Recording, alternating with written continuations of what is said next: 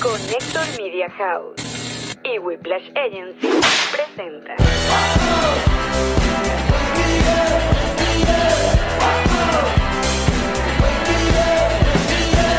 Nos reiremos de esto. Nuestros patrocinantes son Diplomático, G&G Boutique. Envíos Pack Forward y todos ustedes que nos apoyan mes a mes en patreon.com slash nos reiremos de esto.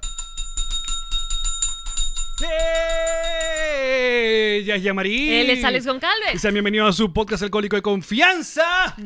Nos reiremos de esto que, como siempre, eh, brinda con ron diplomático, redescubre el ron. Descubre Diplomático. Mm. Y que cuenta con su agencia digital Whiplash Agency. El Sergio Digital Sergio Smilinski.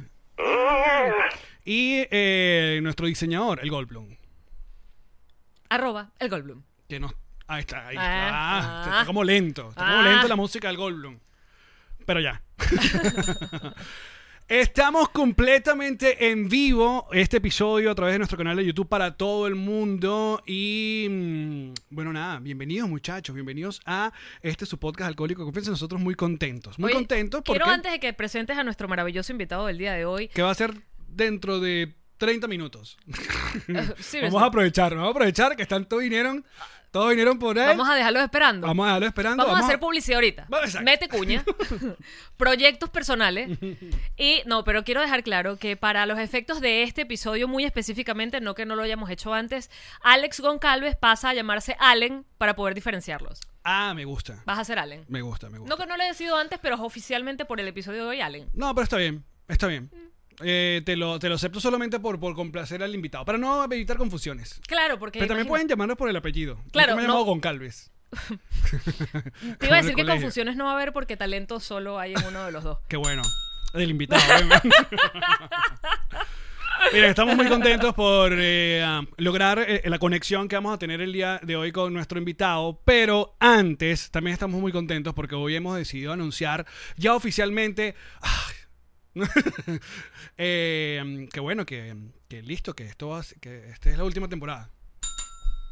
Te juegas así todo el tiempo. Te das cuenta cómo te juegas así, ¿no? Muchachos, hemos trabajado todo este año. Sí, hemos trabajado todo este año por un par de proyectos maravillosos que queremos anunciarle el día de hoy. Entonces, eh, esto creo que ya es, es confirmado que el mes de junio es todo este asunto, Así ¿no? es. El mes de junio, lo primero que queremos anunciarle a todos ustedes es que, eh, bueno, este, este, este grupete, este lindo podcast va a editar su primer libro. El libro de Nos Reiremos de Esto. No Esto puedo sí, creerlo. fanfarria. No lo puedo creer. Junto a la gente de Paquidermos Libro, pues... Ese, ojo, no es la portada oficial, pilas, no, es, la, no, no es la oficial. Es una que utilizamos solo para los efectos de la presentación que queríamos hacer. Pero estamos felices de editar este primer libro de Nos Reiremos de Esto, un libro de comedia. Bueno, intentamos que sea de es comedia. pura foto, porque la verdad es que no sabemos escribir. Y que el mes de junio va a estar tanto en formato físico como digital. Ya los patroncitos han tenido toda esta información que hoy están acá en vivo. El Club Patroncito y los Patroncitos Like, que les adoramos, les mandamos un abrazo. Han, han ayudado muchísimo a este proyecto. Así que nada, estamos muy contentos y gracias a Paquillermo, a nuestros patrocinantes, GNG y Diplomático, y a todo el equipo de Paquillermo una vez más, porque vamos a sacar este libro en el mes de junio. Y gracias al libro del mes de junio, también queremos anunciar ¡Ay, ay, ay! Me duele la barriga. nuestra nueva gira Podcast Tour 2021 por los Estados Unidos. Arrancamos el mes de junio eh, un tour de podcast, no va a ser un tour de stand-up. Es podcast. Vamos a ir a hacer el podcast por un montón de ciudades en los Estados Unidos y se llama así Podcast Tour y hoy lo estamos anunciando con esta fotaza que nos tomó eh, Mago. Visual que le mandamos un abrazo y Pero, esperamos. eh, eh, pillaron el juego de palabras. Podcast detour como Claro. desviación. pero es en español. Bueno, gracias por haber venido. Chao. No, ahora queremos, Ah. ahora queremos. ¿Cómo te juegas de feo, vale? Con el invitado esperando. Chicos, aquí está directamente desde México, Alex Tienda. Se llegó, se llegó. Y ahora no te escucho. Ay, ay, ay. Aló. Todo, No. esto, se- todo esto se probó. No me hagas esto. Todo esto se probó. No, no me hagas este daño. No me hagas esto, no se escucha. No, Alex, por favor. Allen, Alex, Allen, Alex. A ver, ¿qué, cam- qué cambiaste, Alex? ¿Qué tocaste? Tenemos que empezar todo de cero. No, no, no, a ver, ¿me escuchan? Ay, sí. Ya, No. ya, ya, ya. Ay, qué susto. Oigan, qué, Caramba, qué no. intenso. La gente, la gente que está viendo esto no lo sabe, pero llevamos media hora, más de media hora, haciendo malabares para poder conectar esto. Ahí en tu rancho, Ajustes. en tu rancho que estás ahí tan cómodo tomando tu tequila, este, Eh, sí. Veo que estás mi- en la hectárea finca. 99 en tu finca. transmitiendo Sí, esto directamente del- de la zona que no está construida. Mira, vale, gracias por fin. Por fin nos conectamos contigo. Esto iba a pasar hace unas semanas, pero tuvimos un asunto nosotros. y Me nada, contento porque también se aprovechó al, bueno, al final de por fin este trabajo que hiciste en, en nuestro país. Esta docuserie. Qué bueno que has revolucionado y que todo el mundo está acá. Tenemos tres mil y pico de personas conectados porque, bueno, se, se logró ese clic maravilloso que hiciste con, con- con tu canal de YouTube. Y nada, queremos agradecerte de verdad, sobre todo porque, bueno, me imagino que ya debes estar acostumbrado a, a recibir estos mensajes de eh, que para el venezolano es una mezcla muy fuerte de sentimientos ver el trabajo que hiciste, ¿no? Pues fíjate que no te acostumbras. O sea, yo todavía. eh, ya venían los mensajes desde episodios atrás, como desde los primeros más o menos, o mediados. Pero aún me sigue dando mucha emoción. Me paso horas leyendo mensajes. A veces trato de contestar lo más que puedo. Lamentablemente, pues bueno, son muchísimos. Digo, no lamentablemente, pero este, lamentablemente no los puedo contestar todos, pero sí trato de leer lo más posible. Y la verdad es que es, algo muy bonito, sobre todo porque se siente muy sincera la- la- el agradecimiento que, que me han estado enviando por medio de sus mensajes. ¿Cuándo decidiste visitar Venezuela? Porque es que te gustan los destinos exóticos. Sí. Chernobyl, Por así decir. Corea No, del no Norte. vamos- Cuando no vamos a decidiste decir por que Venezuela es exótico, Bueno. Venezuela es exótica porque es muy guapa, Eh, pero, pero la Sí, verdad claro, es que claro. la dictadura la ha hecho exótica en cuanto a poder llegarle y poder estar. Que lo muestras tú, en la peripecia que tienes que hacer con los aviones, con los vuelos, desde dónde salen, de no salen. Pero cuando decidiste Venezuela, te habían ya dado como, mira, tienes que conocer. Esto, el Salto Ángel, o sea, o tienes que ir a esta playa. O sea, ya te habían. Tenías amigos venezolanos. Un en preview. Ah, buena pregunta. Sí. Sí, digo, bueno, eh, eh, no es ningún secreto que, que por ese lado sí, Venezuela sí es exótica, de repente poniéndolo eh, en comparación con países como Corea del Norte, Cuba, este, diferentes cosas por el estilo.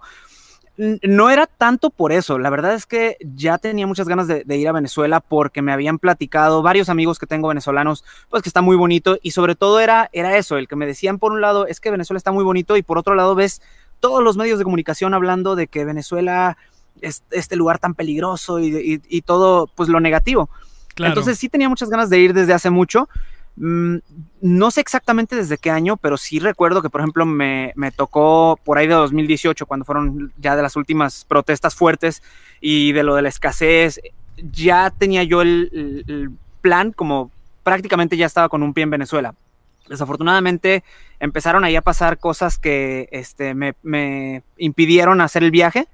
Se está cortando, perdón, estoy viendo No. que No, estoy no, no. como trabado. Nosotros Ah, no, ok. y te escuchamos perfecto. Eh, no, me vi trabado, pero dije, es que traigo una conexión aquí medio mala y dije, no vaya yo a arruinarles aquí tema el, en, en tu finca. Estar Ah, en sí. tu finca te En mi finca. No, no, no, no tengo una finca, no tengo una finca.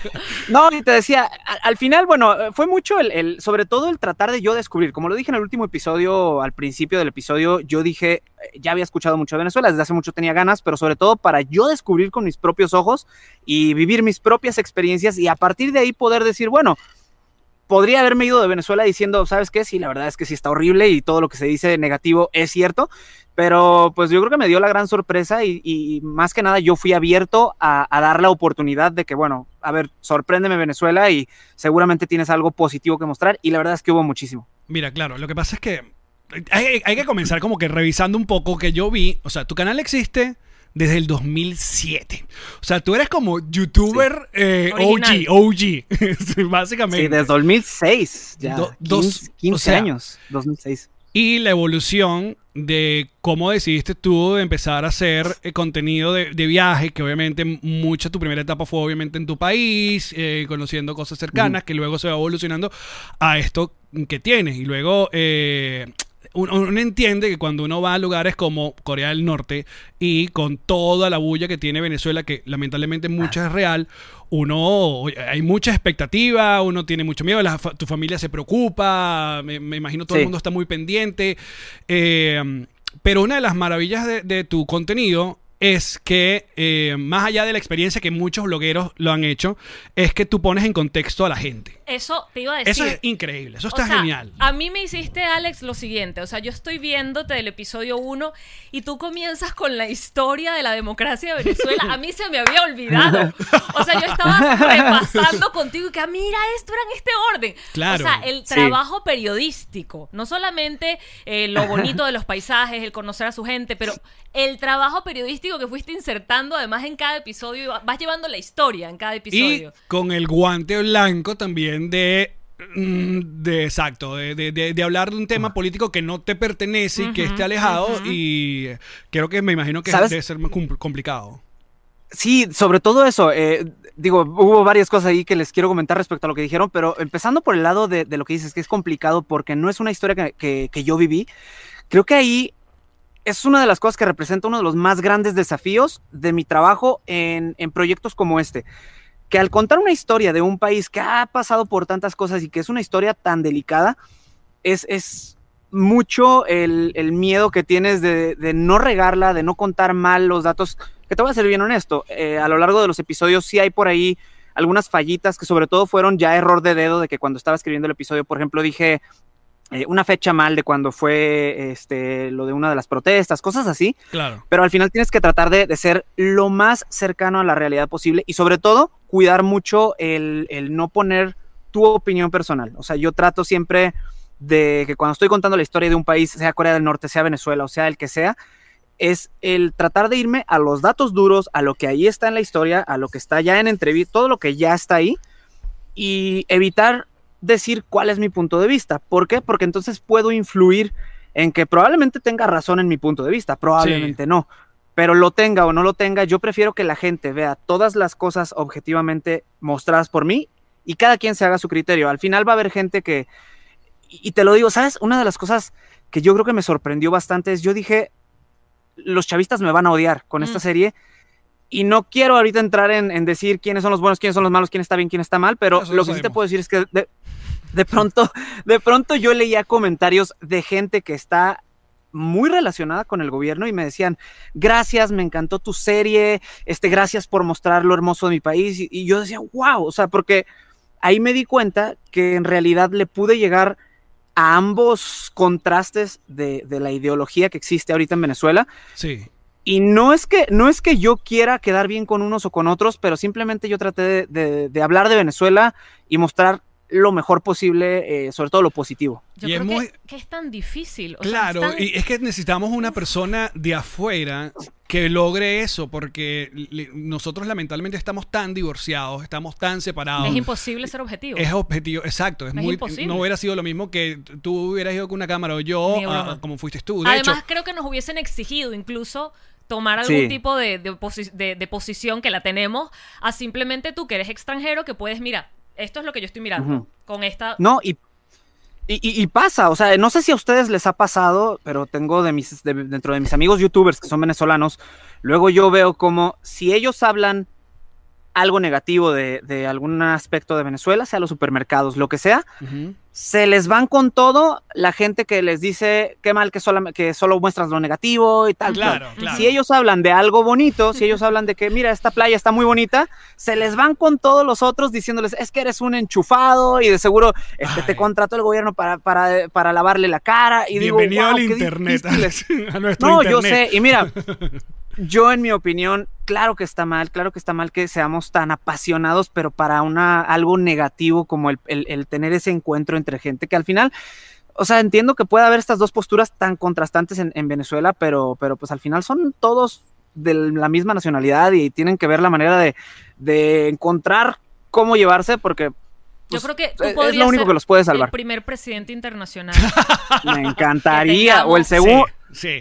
Yo, yo creo que estás ahí. Porque el además segundo. darías la oportunidad de, de, de eso, de unir, porque, porque tienes una Claro. visión así de abierta y así de bonita. Ahora, de hecho, eh, hubo un par de lugares que me hubiera encantado que fueras porque yo como venezolano no había podido no- y, y no podría en- entrar, como por ejemplo el fulano cuartel de la montaña, donde está, Ajá. eh, o dicen que están los restos de, de Hugo Chávez. O sea, yo eso, Sí. más allá de la televisión, no, no lo he visto y lamentablemente no te dejaron pasar.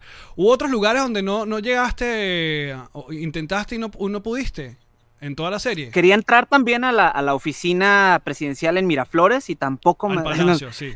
Sí, sí, sí. No, este, pues fíjate que ya en ese sentido no sentí como tanto ese, ese de, ah, me quedé con las ganas de, porque, como decían, ya habiendo estado en Corea del Norte, donde es todavía mucho más extremo ese tema, Claro. eh, pues ahí, ahí aprendí como a, a de, bueno, a ver, tuve la oportunidad ahí sí de, de ver el, el cuerpo este, inerte de, de Kim Il-sung y Kim Jong-il. Y, y, pues bueno, fue muy impactante, pero no puedes grabar ahí. Entonces tuve de alguna manera que pensar, ideármelas para contar a través de la, del documental por medio de voiceover y con imágenes y todo.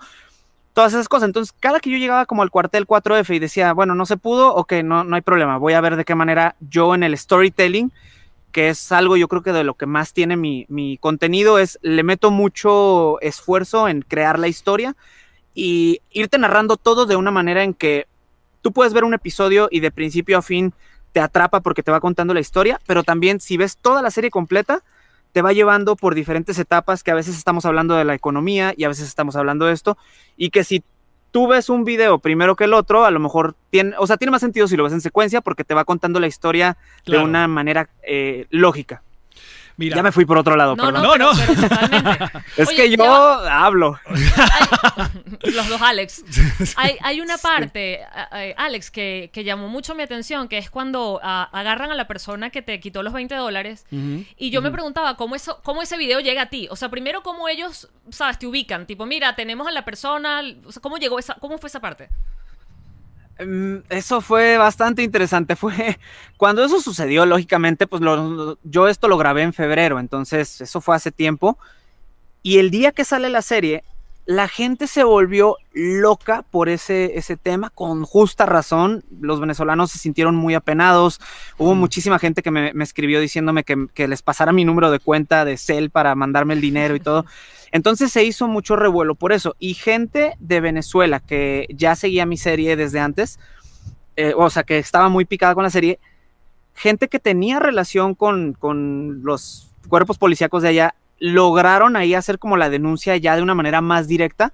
Entonces la misma policía se puso a buscarlo y lo el mismo día lo agarraron. O sea, salió el ya- episodio, yo- yo- el mismo día lo agarraron. Yo no podía creer, o sea, nunca, Ni- nunca en la vida en Venezuela habíamos visto a, a un- una persona como está pidiendo disculpas y como que ya es como, fue como, un, una- es como un, como un asunto de colegio y que dígale al muchacho. Sí, dense la mano. Dí- dígale al a ver, muchacho. ya dile a- di- di- dile ahí. Y de los papás así, en la dirección.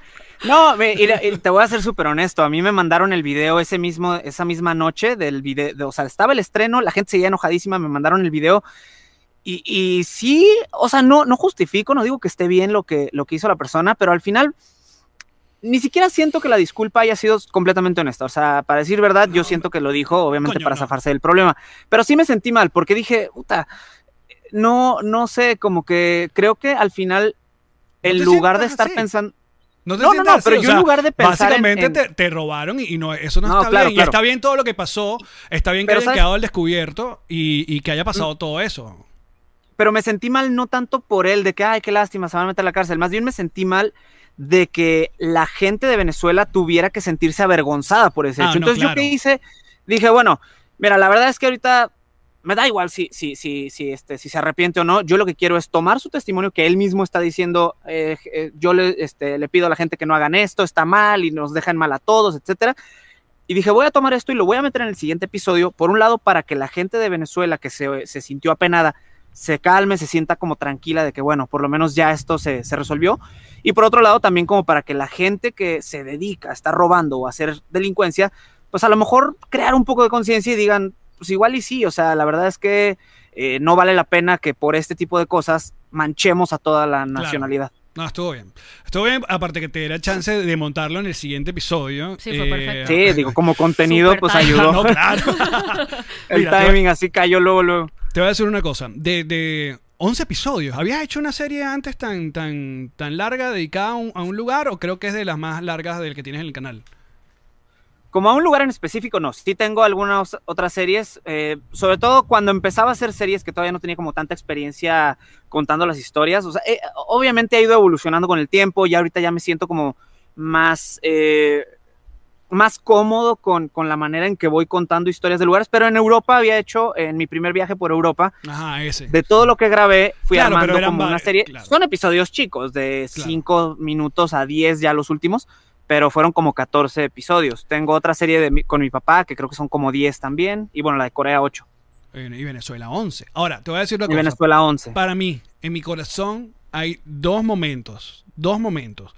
Primero, el episodio entero al Hotel Humboldt. O sea, Wow. porque es lo que tú dices. O sea, por años, nosotros que vivimos en Caracas, yo no soy caraqueño, pero viví en Caracas y tú lo ves, lo veías y tú decías, eso está allá, eso, eso fue algo increíble lo que hicieron. Fíjate tú que cuando estás contando la parte histórica, tocaste una tecla que a mí no se me venía, que era que en la, en la época de, de- de la democracia venezolana, le- no, no le dan mucha bola al hotel porque era un símbolo de la dictadura. Yo A mí no- tampoco a- lo no, tenía. no había, Claro. no había pensado en eso. Y- no lo habías como Claro, hecho no lo había conectado. Yo lo que decía es, es increíble que en mi país exista este hotel Y lo donde, dejen morir. donde un lado puedas ver el mar, de un lado puedas ver la ciudad, y a esa altura que tú dices las imágenes de las nubes, o sea, ver el techo de las nubes es Es increíble. espectacular. Ese episodio Sí. Espectacular. te lo agradezco muchísimo, de verdad. Sí, ese, episodio. Exacto. Eh, sí, no, ese episodio, mira, desde que yo me enteré de ese hotel, y, y creo que, bueno, retomando un poco una de las preguntas que me hicieron hace rato de, de- de cómo fue, este, no me acuerdo cómo iba la pregunta, pero les iba a comentar que cuando yo decido ir a Venezuela, afortunadamente ya tengo varios amigos previos a ir a Venezuela que, que son venezolanos y Ujú. que fui conociendo precisamente esta gente que tuvo que emigrar de 2014, 2018, 2000 tal, y que yo por mi trabajo a veces me tocaba conocer en producciones. Grabé una, una serie con Discovery y todos los de la producción son venezolanos. Entonces, ya ahí como que yo empezaba a descubrir sobre el país y me daban ganas de ir. Una de las cosas que ellos me recomendaron cuando yo decido ir a Venezuela y que empiezo a ver lo de mi boleto y a, a organizar el viaje, lógicamente recurro a todos ellos para decirles, a ver, bueno, yo no he escuchado de algunas cosas, Alto Ángel y esto, pero ¿qué me recomiendas? Claro. Y alguno de ellos me comentó sobre el Humboldt y me dijo, este hotel es eh, un hotel que tiene mucha historia y, este, y te recomiendo mucho que vayas porque lo acaban de abrir. Yo no me imaginaba hasta qué punto, o sea, dije como, ah, pues se ve padre y ha de estar, o sea, es como un hotel lujoso y ya. Cuando empiezo a investigar la historia y que me, pues yo para, para hacer este tipo de, de- de proyectos o este tipo de, de contenidos, la verdad es que investigo así hasta debajo de las piedras, me pongo a, a ver otros documentales, a leer, eh, a buscar en internet. Y cuando vi lo del Humboldt dije, wow, está, o sea, la historia está increíble y es para contarse en un solo episodio. Esto no lo voy a meter como un pedazo, esto voy a hacer todo un episodio. Y ya mientras lo escribía, pues yo decía, wow, la, la historia. Y se quedaron cosas fuera, porque había leyendas de que gente que se ha muerto, que se aventó del balcón y cosas así. Sí, sí, eso. Dejaste Pero lo, bueno. paranormal por fuera. Exacto. Eh, Sí, ¿sabes qué pasa luego? Que hay, hay veces, cuando yo estoy escribiendo, es horrible porque yo me empiezo a ir, y así como ahorita que estoy hable y hable, eh, em- al momento de escribir escribo mucho y luego digo, híjole, se me hace que ya está quedando larguísimo el episodio, se me hace que voy a aburrir a la gente, se- y entonces No. empiezo con todos estos dilemas de qué dejo, qué quito, qué tal. Porque al final tienes que, como productor de, de estos contenidos, pensar en, en también el ritmo y lo dinámico para que la gente no se te vaya y no se te pierda la, la- la emoción. Entonces al final decido quitar esas partes y luego veo en los comentarios mucha gente diciendo, ay, este, no sé si sabías, pero también pasó esto, ay, debiste haber Y te da contado esto". coraje, yo, ¿no? "Ah". sí, yo así como que, "Ah". ¿Qué no me dijeron antes? No. Lo que él sabe, lo que Y- pasa es que lo, lo editó. Sí, incluso cada episodio que subía, te juro, era, era un miedo horrible. O sea, era una sensación de que ya cuando se está cargando el episodio y ya estoy a punto de estrenarlo, es como el miedo de, ay, ¿qué va a pasar? ¿Le va a gustar a la gente? ¿No les va a gustar? Porque obviamente, si vamos en el episodio 3 y hasta el episodio 3 todos estaban emocionadísimos, creas expectativa de que el 4 ya lo quieren ver. Y mi miedo era, ¿qué tal si subo el 4 y este dicen, ah, este ya no me gustó, o ah, ya me empezó a aburrir, ya, ya, ya, ya perdí el interés? Y ahí es donde de todos los episodios, pues yo tenía ese miedo hasta el último todavía. El último era como de, puta, la gente viene 10 episodios siguiendo la serie, esperan Claro. un final, que aparte yo, yo estuve prometiendo que el final los iba a hacer llorar y les decía, amigos, estoy to- ya estoy terminando de escribir el final y les juro que estoy llorando. Y la gente así de, wow, este va a ser el mejor final del mundo. Y yo, puta, ahora puse la vara muy alta y mi miedo es que la gente lo vea y diga como, de, ay, tanto, o sea, Pero sí tanto lo fue. para esto. No, pero sí lo lo gracias. Ay, gracias. Además, Alex, permíteme, porque si no hago esto, creo que, creo que me voy a quedar yo con la sensación de, "Ah, no lo hice. Pero tengo que darte las gracias porque además los comentarios acá todo el mundo está diciéndote gracias. O sea, la palabra gracias es la que se repite y presidente. Lo dejamos Ay, ahí en el aire lo de presidente. Sí. Pero, pero además, gracias porque yo, como venezolana, como, como una mu- mujer que no he podido pisar mi país en años, y, y creo que va a pasar también tiempo antes de que Sí, pueda hacerlo, al eh, parecer. te- primero me ayudaste un montón a recordar el orden de cosas que he dejado, sabes, que ya...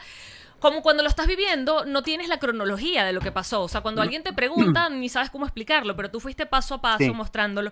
Pero además me diste la oportunidad de reconciliarme con tantas cosas, de darme cuenta que, que coño, que sí tenemos un país bellísimo y la gente, o sea, Sí. excepto por el No. huevón de los 20 dólares, la gente con la que te conseguías, yo decía gracias porque nos dejas, sabes, de verdad sí, lo que dicen, que por eso Sí. se quedaron los, los, los europeos cuando migraron a Venezuela, por la gente. Sí, sí, Sí. o sea, la, la señora del masaje, o sea, la señora del la masaje, uno las conoce. Fue uno muchos conoce- comentarios de ella, ¿eh? Uno conoce a la señora O sea, del la masaje. señora- El, el tipo que te afecta, eh, el que te Claro. ofrece el trago de- debajo de un puente. O sea, uno reconoce y, y recuerda a, a- a esa gente porque, ¿por qué? Porque la, la vivimos. Lamentablemente, un montón Sí. de gente. te- básicamente, tú tenías dos, dos audiencias acá nuestra, que era los que siguen en Venezuela, los que están tratando de llevar una vida Sí.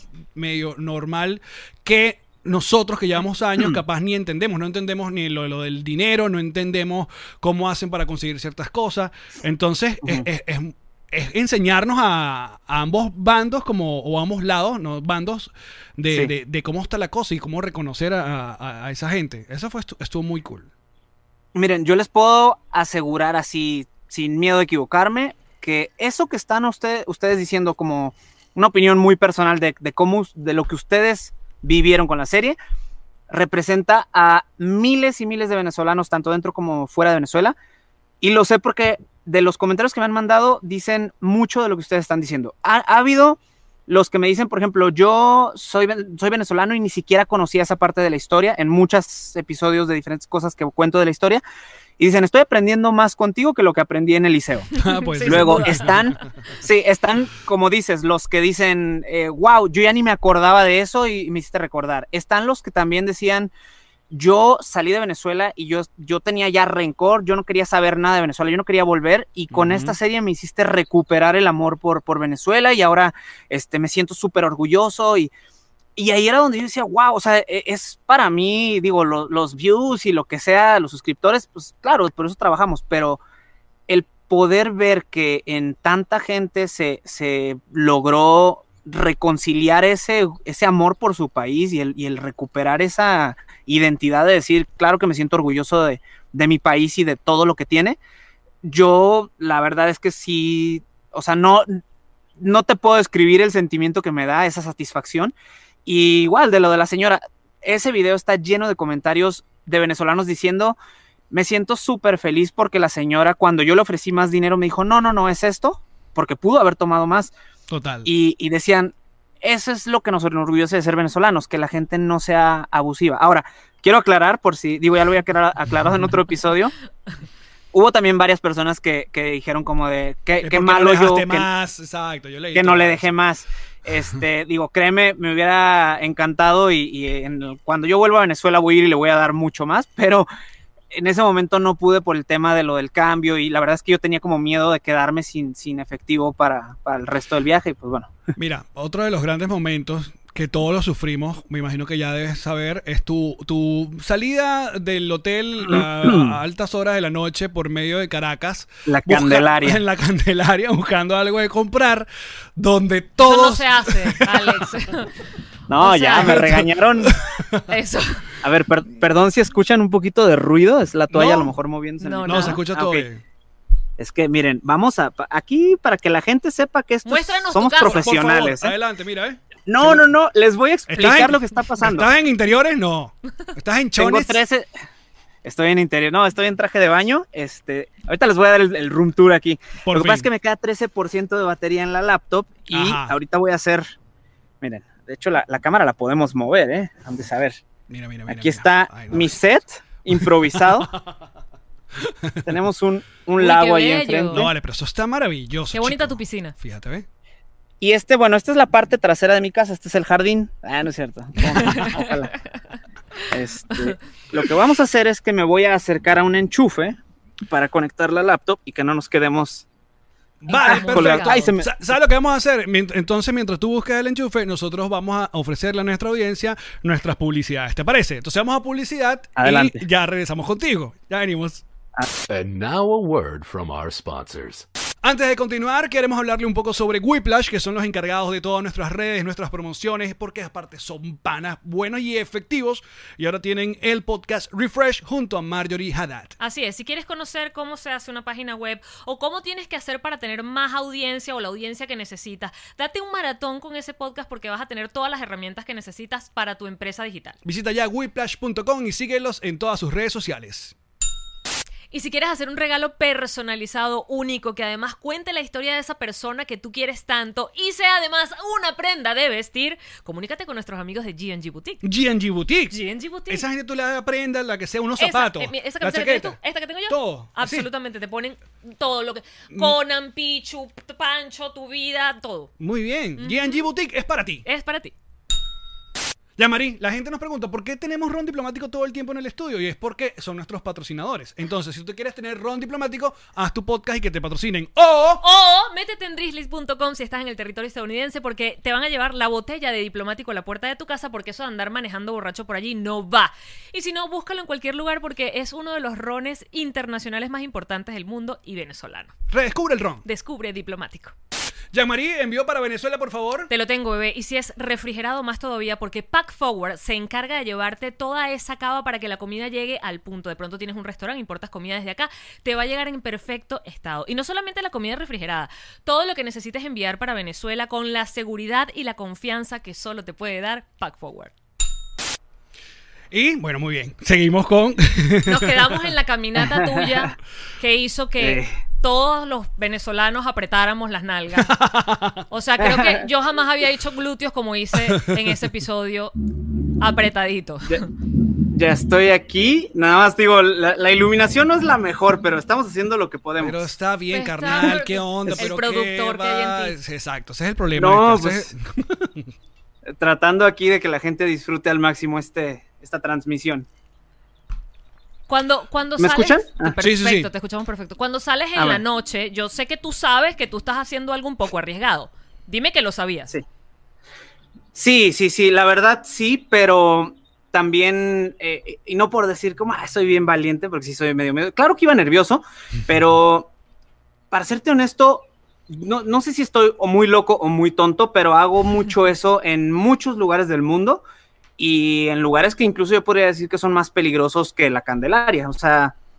En Corea del Norte no salí porque no te dejaban salir del hotel, pero, pero sí he estado como en, ciudades peligrosas, de repente caminando en la calle así en la noche y, con mis cámaras, o a veces iba con toda mi maleta llena de todos, este, he dormido en la calle, en, en- en la banqueta, en muchas ciudades también, entonces yo creo que ya el, por la experiencia que he tenido en otros lugares, pues fui agarrando como más la confianza.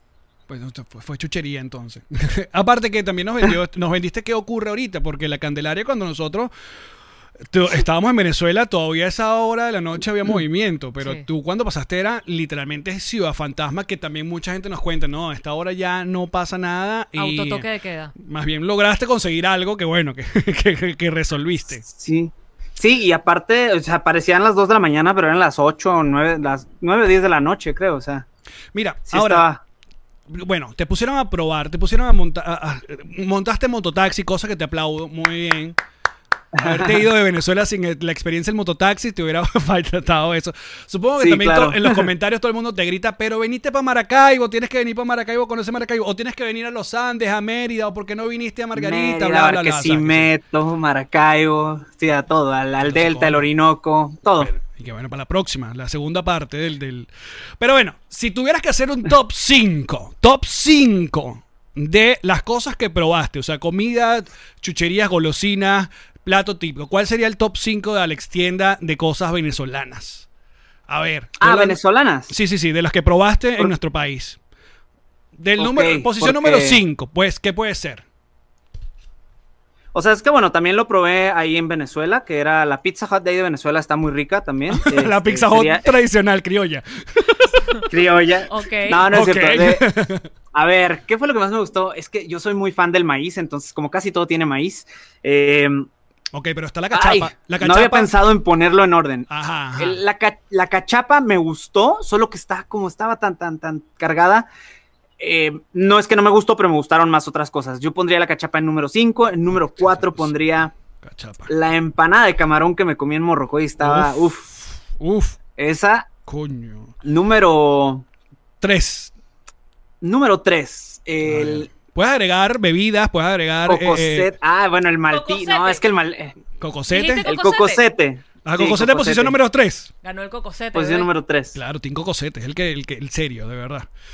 Hay gente que Es te que trata siempre de una guerra entre la Susi y ¿Eh? la cocosete. Sí, Ah, sí. No, no tenemos- vayas para allá. Oigan, Ah, no. eh, por cierto, los Pepitos, sin ánimos de hacerle publicidad a Pepitos ni a, ni a este, este personaje mexicano, ustedes seguramente conocen a Chabelo. Claro. Claro. ¿No, ¿No sienten que Pepitos más bien debería llamarse Chabelitos? Bueno, yo el monito que vi ahí dije, este es Chabelo. Claro, o sea, tú dices que el- la mascota de Pepito se parece a Chabelo. Sí, puede ser. yo, Te- cuando, yo cuando lo vi dije, ¿por qué tienen a Chabelo aquí en las papitas? Fíjate, en y- capaz tienen la misma edad. Es posible, es posible. Ajá, entonces, posición En- número en número dos. dos yo pondría las arepas. Me gustaron mucho las arepas. La- Ella va, pregunta paréntesis. ¿La arepa de dónde es? ¿De Colombia o de Venezuela? Tiempo. Ay, Dios, me, pone, me pones en una situación muy difícil. Te voy a decir la respuesta que, en mi opinión, como alguien externo, creo.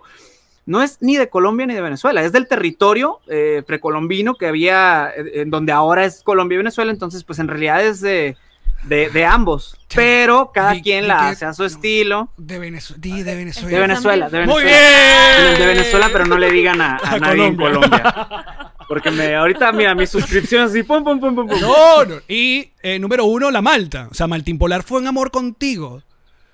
El, el, el- yo, yo creo que número, bueno, número uno definitivamente el Maltín y estaba dejando los pequeños también para aquí. No. Ah, ¿verdad? No son lo que más me gustaron porque yo no soy fan del queso, Te escuchamos. pero me dieron esa sensación como de, de la orilla de, de queso de estas de las pizzas de Ajá, orilla sí, de queso. exacto. Entonces como que ahí, ahí fue donde, y las, sí, las bañé con, con salsita de tomate y me encantaron. Y bueno, sí, el, el- pero el Maltín definitivamente fue. A mí me pareció brutal que te gustara la malta porque eh, hemos visto en otros videos de YouTube Mm. que, eh, a ver, creo que los que toman malta en la región son los colombianos, los venezolanos y creo que República Dominicana.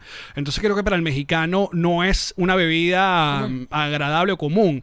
Entonces hemos visto muchos americanos probando la malta y les da literalmente asco. Qué bueno que te gustó porque yo soy fan de la malta. Y la malta va Yo casada tiene- con varios, varias comidas. La malta y la, la malta y empanada va casada. Te voy a explicar la historia de por qué, mi hipótesis, por qué creo que me gustó tanto la, la- la malta.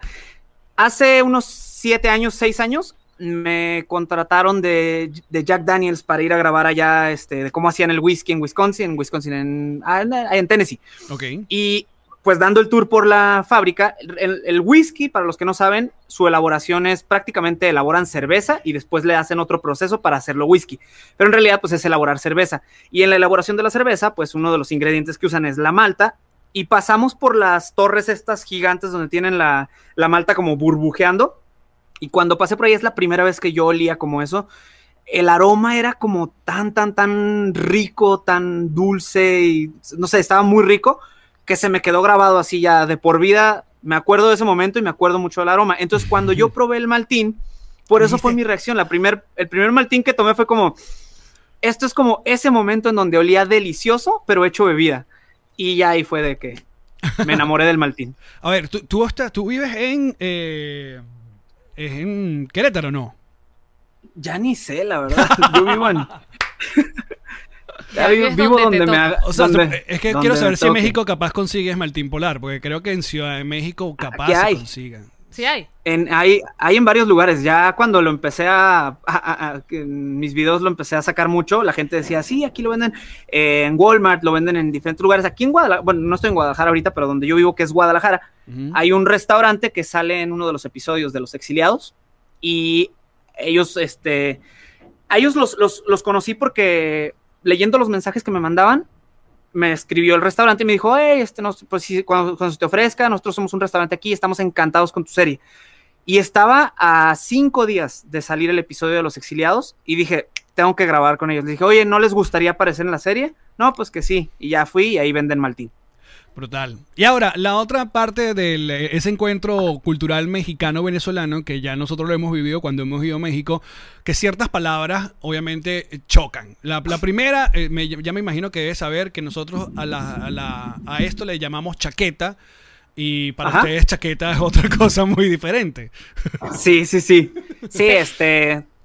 La Te chaqueta. sentías ¿qué otra invitado cosa? cada vez que te decían quítate la chaqueta, ponte la chaqueta. Sí, esa y habían otras palabras que ahorita la verdad se me, se me borraron, Usamos pero sí mucho- había unas que yo- Verga usamos mucho nosotros. Y para ustedes verga es Es fuerte. altisonante. Sí. Sí, sí, sí. Esa, bueno, en, en- en los maracuchos usan mucho también verga, ¿no? Para todo. Claro, es de ellos "Ah, prácticamente. Sí. Y vergación. y- No, pero ¿sabes qué tienen otra? La de. ¿Cómo, cómo le dicen a. a- La cola.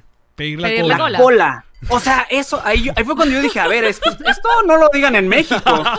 O sea, decían, no, sí, que mira, estábamos viajando en, en- en carro, en road trip con los dos locos de viaje para ir a, a Morrocoy y en, pues en todas las, lo- en los peajes veíamos a los militares que estaban ahí, este, dándole la, dando, pidiendo cola, algo así. Entonces me dijeron eso y, no, que mira, ese le está dando la cola a ese, así yo, a ver, ¿cómo? Espérate, ¿qué? Que, que hay Y una ya trata. después entendí que sí, sí, sí, que dar cola es, es algo menos gráfico que acá en México. Es absolutamente nada gráfico, de hecho. es Sí, porque aparte era así como de, ay, qué, qué lindo, este, me dio la cola y este, y que yo estoy muy agradecido con él por, por darme la cola. Y, y no, no, no, a ver, espérate. "Vale, qué, qué gente tan educada por no, le dieron la cola y tenía una chaqueta puesta. Ah, bueno, pues. Sí, señor. sí, ya se pone un poco más tremendo esto. Mire, y supongo que luego de, de semejante trabajo, porque no solamente es estar allá, grabar tu contenido, compartir y grabar para el- el- el- los otros chicos que estaban acompañándote en todo este viaje, lo que era Oscar Alejandro, los dos locos de viaje, ¿quién más te ayudó? Ujú. Fogonix. Eh, Fogonix, eh, mm, eh, y luego es que regresas con todo ese contenido, editar. de Si, si yo edito este podcast y le pongo son dos tonterías, no me imagino cuánto te lleva a ti editar un No, episodio. de cállate, 50 usted está súper producido. Ya quisiera yo tener así un podcast. Ay, Tienen hasta los sonidos. Pon- pon- ponme, ponme ahí unos soniditos así de efectos de sonido. Aquí está, ¿eh? Ah, Ay, ay, Es siempre ay. el mismo, pero bueno. Es lo único que tengo, pero Sí, bueno, está yo, bien. yo quiero, les confieso, yo quiero un podcast. Voy a próximamente a ver si hago un podcast hablando de Avísame si necesita pero productor. eh, yo creo que estaría bueno, ¿eh? Este, bien. de- respondiéndote lo que ya se me olvidó que me pregunta. Ah, ¿qué? ¿Cuál era la pregunta? No, estamos- ¿Qué- ya estamos hablando ¿Cómo pendejadas. hacías ya. para, para estaba de- editar? ¿Cómo, Ah, verdad, exacto. Ah. Que luego, ¿qué, qué haces? ¿Te tomas un tiempo de descanso, regresas a casa o te incomoda estar en casa y ya estás arrancando para otro, otra idea, otro, Otro proyecto, destino. otro destino? ¿Cómo es la cosa?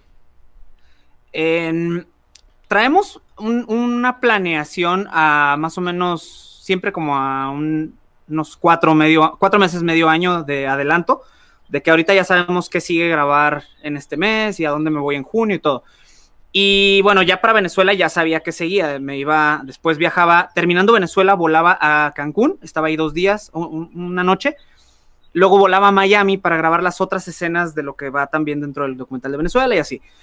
El tema de cómo lo voy armando o cómo edito es mientras, previo, previo a hacer el viaje ya traigo una idea de, ok, de esto voy a hablar, más o menos esta es la idea y todavía no tengo como claro cuántos episodios van a ser, pero yo le calculaba unos 10 episodios. Luego, ya estando en Venezuela o en cualquier destino, conforme van avanzando las cosas y yo voy grabando y voy como aprendiendo nuevas cosas o a lo mejor eh, haciendo cambio de planes de grabaciones y todo, ya vas armando en tu cabeza toda la historia. Ahí en Venezuela, pues yo les voy a dar la, la- la exclusiva y la primicia. La verdad es Me que encanta. Déjame poner música acá de, Venevisión de de, de- de- exclusiva.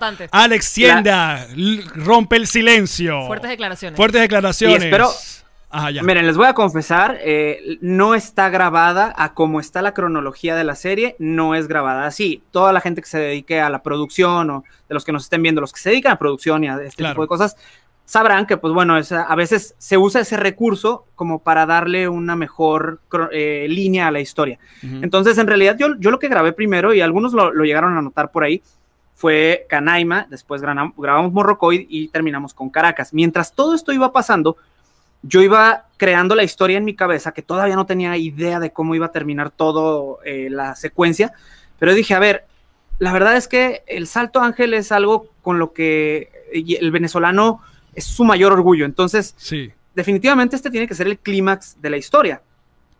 ¿Cómo puedo hacerle para hacer que, que, o sea, que no termine, imagínate todo el documental y empiezas viendo el salto ángel y todo, y Claro. luego terminas viendo cómo me robaron 20 dólares, pues como que terminas mal. Entonces, o, o- o que perdí el vuelo porque no llegué cinco horas antes al aeropuerto y cosas así. Entonces, eh, pues bueno, así fue más o menos estando en Venezuela. Ya para los últimos días que yo estaba grabando en Venezuela, antes de ya eh, re- regresar a México y luego ir a Miami, yo ya traía una idea más o menos general, un 80% de cómo iba a ser la estructura, no tanto los guiones y todo, pero la estructura.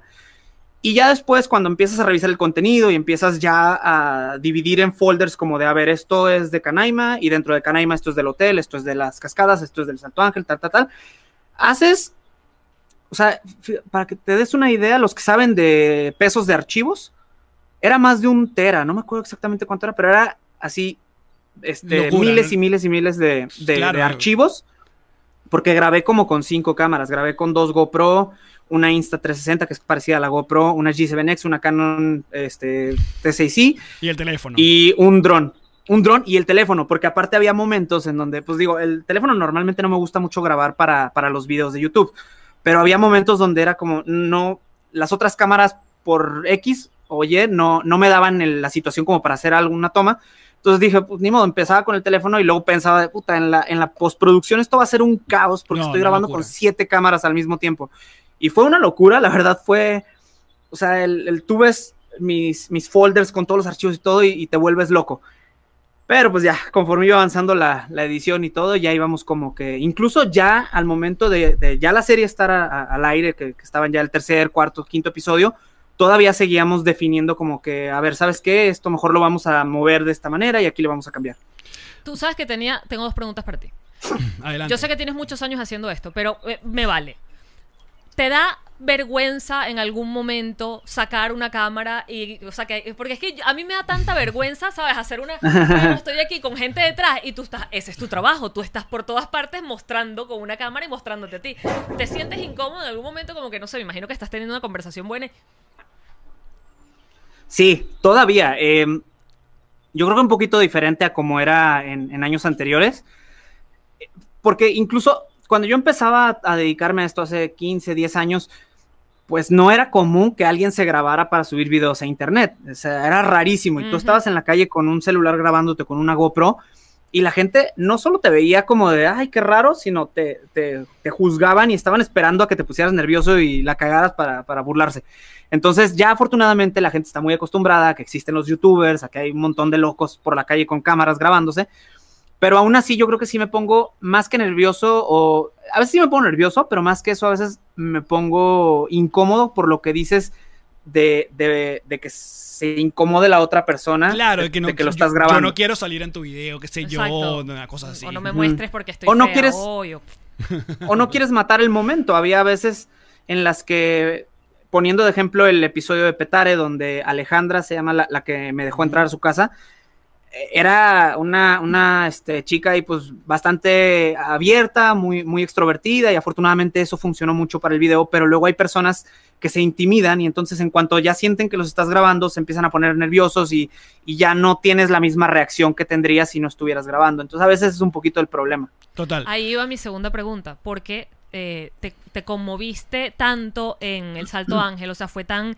impactante para ti estar en ese momento allí que yo te veía y entendía que tú te estás grabando. O sea, que ese proceso, además de vivirlo, Exacto. tú estás pensando como productor o como creador de contenido, tú estás pensando en cómo se va a ver eso, en si tienes la toma correcta, en si estás... a- O sea, yo decía, ¿cómo haces para permitirte la emoción cuando también estás pendiente de toda la parte técnica? Esto va a quedar bien, esto se va a ver, esto lo voy a usar al final.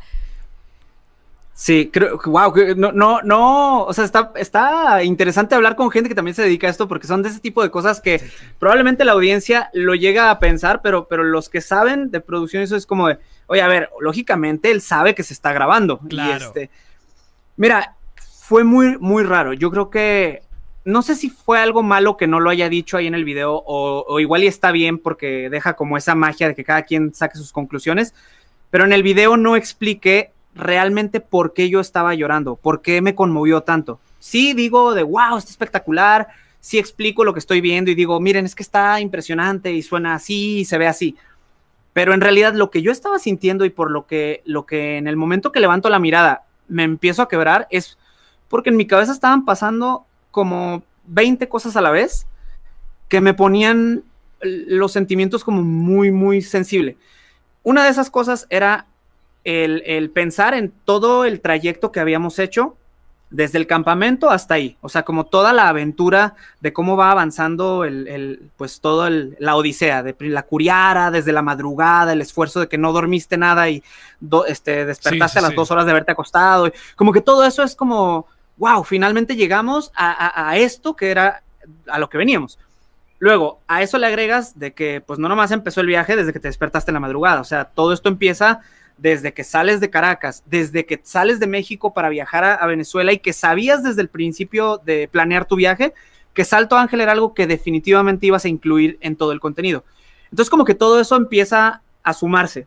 Luego, a eso le agregas lo que yo estaba pensando era toda la trayectoria que he tenido a lo largo de 10, 15 años de dedicarme a esto, todas las cosas que he vivido, todos los lugares en el mundo que he visitado, que estuve en la muralla china, que estuve en Turquía, en Corea del Norte, en diferentes cosas, y era como de, wow, todo lo que ha- he vivido a lo largo de mi carrera para llegar a este momento, que no es el último y a lo mejor no va a ser como, este, digamos, como ya hasta aquí llegué y se acabó, pero, pero era en ese momento eh, eh, hasta donde había llegado después de todo un camino que he recorrido. Y Claro. a eso le agregamos que también pensaba mucho en cosa que a lo mejor luego la gente no, no, no lo considera mucho cuando ve este tipo de contenidos, es pues ven los videos y piensan en, wow, Alex Tienda está haciendo esto, pero detrás de Alex Tienda hay también un equipo que, que estamos trabajando en esto, que pues por ejemplo Media Travelers es la, la, la productora con la con que estamos, que es mi manager, Alexandra Casillo de esto. Entonces, entre Alexandra y yo hicimos todo este viaje y pues te, te- te topas con muchos obstáculos como, bueno, en este caso no, no hubo visa, pero por ejemplo el conseguir lo de, lo de los vuelos y el este, ver de cómo compramos los vuelos, cómo conseguíamos cosas y el hotel y tal, tal, tal. Entonces al final como que ya estar ahí y decir, lo logramos. Fue, a pesar de que era el principio del viaje, pero, pero era como de, lo logramos, estamos aquí. No, y. Digo, aquí me podría echar No, ya no, pero media bien, hora porque- todo esto. Porque te entiendo, porque aparte. Dime, dime, dime. para que veas, perdón, pero para que veas nada más, o sea, hasta qué grado eran tantas las cosas que pasaban por mi cabeza y por eso es que, por eso es que me, me- me puse así. Eran tantas las cosas que estaba incluido también el estar pensando en la película de Up, que es una película que te hace llorar porque se- se- es muy bonito el sentimiento de, de, de- de- este Carl, que, que, pues el sueño de él y era llegar ahí y al final lo logran y todo. Y es como, claro, pues es una película, pero es una película que está inspirada en, la- en las cascadas Ahí. del paraíso, las cataratas, en eso. Entonces es como, pues sí, estas no son las cataratas del paraíso, pero es, es imaginarte como de, wow, es que este era el sueño de Eli, esto era, y, y claro que, que estaba ilusionada con llegar aquí porque pues obviamente está O sea, lo espectacular. entiendes, Entonces, todo ese tipo de cosas, la verdad era que Sí, es- era, es- era algo... Te voy a decir una cosa, porque ah, e- e- ese lugar del planeta, que afortunadamente por cosa de la vida está en el territorio de Venezuela, eh, tú, tú- tú has estado, ¿sí? Yo también. Mi cumpleaños número 30 lo pasé ahí. Pero no todo el Wow. mundo, no todo el venezolano tiene la oportunidad porque, porque bueno, eh, Es eh, costoso, Es, costoso, es un viaje costoso. Y es lo que Sí. tú, tú dices, tienes que pasar por, por el, el proceso de la curiara, tienes que pasar por meterte y sub- empezar a subir ese bosque. Y, y yo recuerdo que el- hay como una primera paradita que antes de llegar, como unos 20 minutos antes de llegar, que te deja ver un poco. Y la, de verdad que la, la- la energía es inexplicable. Y por eso es que cuando te Sí. vemos, yo que estuve allá con mi familia, recuerdo lo, lo que se vive y lo increíble que es.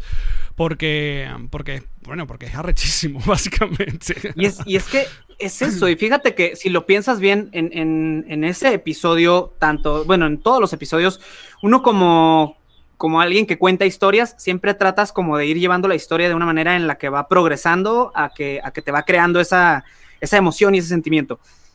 Y eso en el episodio, pues eh, obviamente lo, lo- lo pude plasmar, pero en el viaje que tú estás viviendo ahí en carne propia, también lo vas viviendo de esa manera, porque como dices, empiezas la curiara, luego vas caminando, empiezas de madrugada, de repente empieza a amanecer mientras vas caminando ahí en la sabana ese pedacito, luego eh, ya estás en la curiara y empiezas los rápidos y eso le da más emoción y llega un punto donde la ves por primera vez pero está muy lejos, entonces Sí. es como, wow, sí, sí está impresionante. Aunque la- a, a- pues, a pesar de que la estás viendo lejísimo, si se ve chiquito, se ve impresionante, pero luego la empiezas a ver cada vez más cerca y, y como aparte Sí, no, es increíble. no, y es que apa- aparte no la estás viendo de que, bueno, ya la empezaste a ver desde lejos y te vas acercando y, la, y todo, en todo momento la vas viendo cómo se va haciendo grande. No, o sea, es como, la ves de lejos, pero luego la dejas de ver unos 20 minutos y luego otra vez aparece, pero ya más grande. Y así va como progresando hasta No, no. que ya cuando la ves en el mirador, la tienes aquí y dices, wow. O sea, y es- bañarse, poder bañarse ahí, tú dices, esta es la ducha del mundo, esta es la ducha del planeta. o sea, esa es la mejor Sí, ducha. sí, sí. No, el, la- el- el agua más bendita que podré to- tocar eh, es ahí en, en el Salto Ángel. Mira, te voy a decir una cosa. Alex. Eh, se nos acaba el tiempo. Estamos completamente en vivo en Híjole. YouTube. Hay un montón de gente agradecido. Bueno, supongo que un montón de gente claramente viene por ti. Eh, pero gracias a todos los que se han conectado a este en vivo. Ah, a mí me gustaría a, a- a nuestra audiencia a- decirle un par de cosas porque en, en medio de, de- de tanta, ¿cómo se llama? Efusividad y agradecimiento a ti, luego van y, y se equivocan en, en ciertos comentarios. Por ejemplo, te empiezan a comparar, empiezan a comparar el trabajo que, que haces tú, como por ejemplo la visita que tuvimos, Le- Luisito Comunica. Yo digo, coño, pero ¿por qué hay que comparar? Si aparte fueron dos situaciones completamente distintas, Luisito tiene un estilo Sí. completamente distinto, es antipatiquísimo comparar lo, lo que ha- haces tú con, con Luisito, aparte que Luisito es uno de los youtubers más, más populares que hay. Y la otra también, la, la- la otra, la- eh, en Venezuela decimos chalequeo con que, que bueno, que por qué te paran, te prestan atención a ti y nadie le presta atención a, a Valentina Quintero, que no sé si te han A dicho. Valentina Valen- Quintero. Valentina- Valentina Claro, Quintero claro. Te lleva su vida dedicada a mostrarnos al país desde Bitácora. he y visto su contenidos. trabajo y está increíble. Pero también es otro, es buscar ahí eh, otro comentario innecesario porque son contenidos completamente distintos y más bien hay que agradecerte a ti que tú le llegues a otra audiencia que capaz no es la de Valentina y sin menospreciar el trabajo de nuestra querida eh, Valentina. Mira, vamos a hacer una cosa, te- nos tenemos que despedir, pero vamos a seguir un ratico en Patreon. Porque queremos ver algunos videos tuyos del origen de tu canal de YouTube, si quieres. ¿Te parece? Claro, por supuesto, déjame Pero- muevo acá que ya se cargó. Eso, mira esa Eso. pierna, eso. Ay, perdón. Ajá. Ahí está. Y por último, esta gente quiere que le hables en venezolano. Entonces vamos a complacer a esta De gente. hecho, están diciendo que ya tienes el, te tienes medio pegadito el acento, es lo que dicen. Exacto. Estás hablando venezolano, ya casi hablas venezolano, te ponen. Eh, No, no, para nada, eh, para nada, para nada. ¿Qué le puedes decir en venezolano a toda la gente que está conectada en vivo? Ay. Puedes Es- decir que- groserías, porque sin groserías no hablamos bien. Exacto. ver, a ver. No, este, ¿sabe? De, de- pronto como me pongo más, me, me pongo nervioso porque como ya se me está olvidando el, el acento, siento que la gente tiene la expectativa de cómo me escuchaban en la serie, pero pues es que, es que ahí lo tenía como, como muy fresco. Pero bueno, vale. Eh, miren, que, que esta entrevista me ha parecido burda buena, está, está todo brutal, sádico. Te me fuiste medio No, pa' tiene. Chile un rato. tilín, tilín. Sí, sí, sí, sí. de- Sí, ahí- Es lo que te digo, de pronto se me cruza. Es un tilín. Está burdo bueno. Tienes, tienes que decir, No, pero ¿sabes por qué lo hice? Fue, fue un homenaje a todos estos venezolanos que, están, en Chile. Muy porque bien. Chile ahorita es, es- he estado en trending topic en Chile gracias a los venezolanos Tremenda que están allá viendo la salvada. serie, así que... Increíble. Sí, sí, por eso fue- Claro, fue, digamos, este, sí, Sí, predemi- Una predemi- fusión ahí. claro, Mira, claro. Muchachos, si quieren seguir con nosotros, vamos a patreon.com slash nos reiremos de esto. Ahí pueden vernos a partir de 2 dólares al mes y también escuchar mañanitas. Alex Tienda, un abrazo, hermano. Y gracias, Alexandra, a todo tu equipo y por el trabajo. Gracias. Gracias. Muchísimas gracias, gracias. Gracias por Un mostrar lo abrazo a hermoso todos. que es nuestro país. Chao, muchachos. Nosotros, bueno, ya saben, seguimos un rato en Patreon. Vamos a revisar videos. Sí, ese video de, de ese programa de televisión lo vamos a ver. Ay. Así que ay. ya venimos. Esta fue una producción de Connector Media House.